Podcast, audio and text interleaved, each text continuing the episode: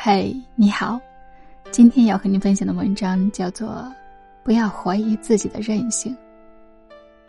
世界上有一样东西是不用怀疑的，那就是你的韧性。谁也不知道自己在面对困难的时候能够坚持到哪里，但是只要你不放弃，很多你以为自己做不到的事情都能做到。朋友的先生几个月前回国了，轻描淡写的向他道歉，请求复合。如果放在五年前，作为全职太太的朋友很可能会软弱的接受这个建议，但是如今，绝不。二零一零年，已经结婚两年的好友突然找到我，他怅然若失的样子仿佛丢了魂魄。我当时并不知道他出了什么事儿。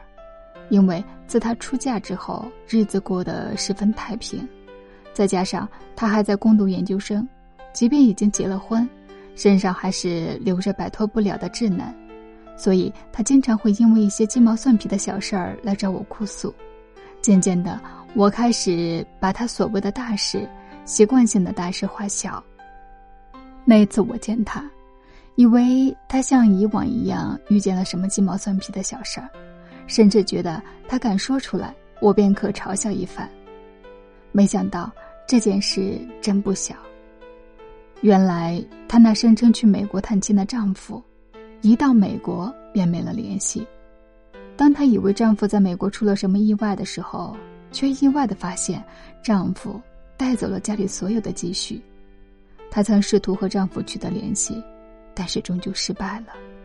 这个男人。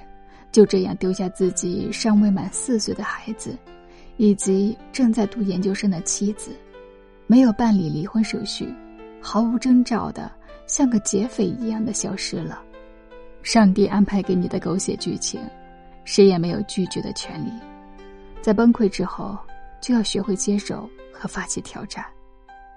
成为落单人妇的朋友，开始时并不知道该怎么办，向来习惯了依赖别人的他。这次要独自去面对摆在面前的难题，他看清自己的现状，停止了抱怨，开始了边读书边工作边照顾孩子的生活。半年之后，他已经可以熟练的更换灯泡，巧妙的安排时间接送孩子上下学，懂得怎样去省钱。命运就是这样，总能在你绝望的时候教会你很多技能。二零一二年。朋友突然带着儿子来到我家，当时已经是深夜，母子二人显得异常疲惫。他们拖着两个大箱子，那是他们全部的家当。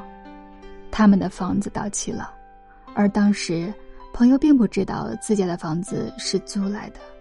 那个男人向他隐瞒了太多的事情，而这些事情，就像定时炸弹一样，不知道什么时候会爆炸。等到朋友发现一切的时候，房东已经下了逐客令，母子二人紧急之下只好找到了我。朋友在我家并没有待多久，大概总觉得赖在我这里不合适，所以几天后不顾我的挽留，拖着两个大箱子回家跟父母住去了。其实这两年他跟父母的关系并不好。时常听到他那爱面子的老妈在大街上破口大骂，说自己养了个赔本货，男人不要了，还要养个拖油瓶。朋友回家住，想必心里也是不舒服的。曾去看过朋友几次，当时的他面黄肌瘦，一副疲惫不堪的样子。但是只要他的儿子在场，他从来都是一副活力满满的样子。前后的对比。让人心疼。那段时间，他的工作、学习压力都很大。不过，他学会了一项减压的技能，那就是哭。他一下班就哭，等哭着到了家门口，再把电梯当成变声器，擦擦眼泪，拿着钥匙开门，笑着去拥抱在家等待自己的儿子。我从不劝告朋友放弃，因为有些人放弃了一次。便开始学会了放弃，而他当时并不能放弃，走下去，是他唯一的选择。二零一三年，研究生毕业的朋友出任了一家公司的经理，日子貌似也开始走上正轨。与他见面时，身上已经再也见不到一丝当年软弱的气质，留给我的只是职场精英的自信。那些年的影城，终于撑出了一片灿烂千阳。在没有其他男人的帮助下，朋友已经迅速成长为了一个能够淡定处理一切事情的女强人。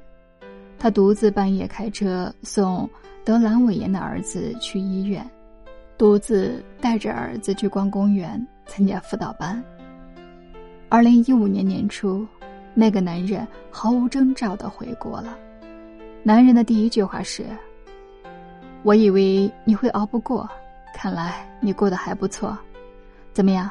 现在我养你。”当时我并不在场，如果我在场，恐怕会给那个男人一个响亮的耳光，打醒这个狂妄自大。不知廉耻的人，朋友并没有过多赘言，他只说了一句话：“不需要了，我们签字吧。”那个男人回国的第一个星期，在一个周末的下午，朋友给我发来短信：“我终于离婚了，快来祝贺我。”我马上打电话给他，约他在一家咖啡厅见面。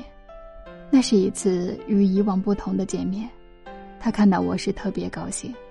终于甩掉了一个狗皮膏药，我恭喜他的同时，开始为他不值，把他以前受的委屈一个个道来。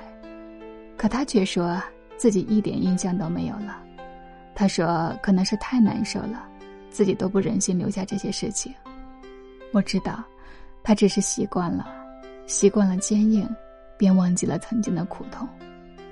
人就是这样，当有了依赖，便会变得脆弱。把自己逼进了一隅之地，在这样的环境下，一点点伤害就会让我们觉得天崩地陷，一点点愤怒就会燃起我们的不满，内心装满了纯真，却也软弱的可怕。可是，当一些危机不可预期的到来，你以为自己终将会在某个节点死去，可是，一步一步走下去，回头看的时候才发现，自己。竟然一点点的丢掉了软弱，重新拥有了盔甲，成为了一名战士。好了，今天的分享就到这里，感谢你的收听、订阅和关注。我是剑南一树花香，我们下期继续。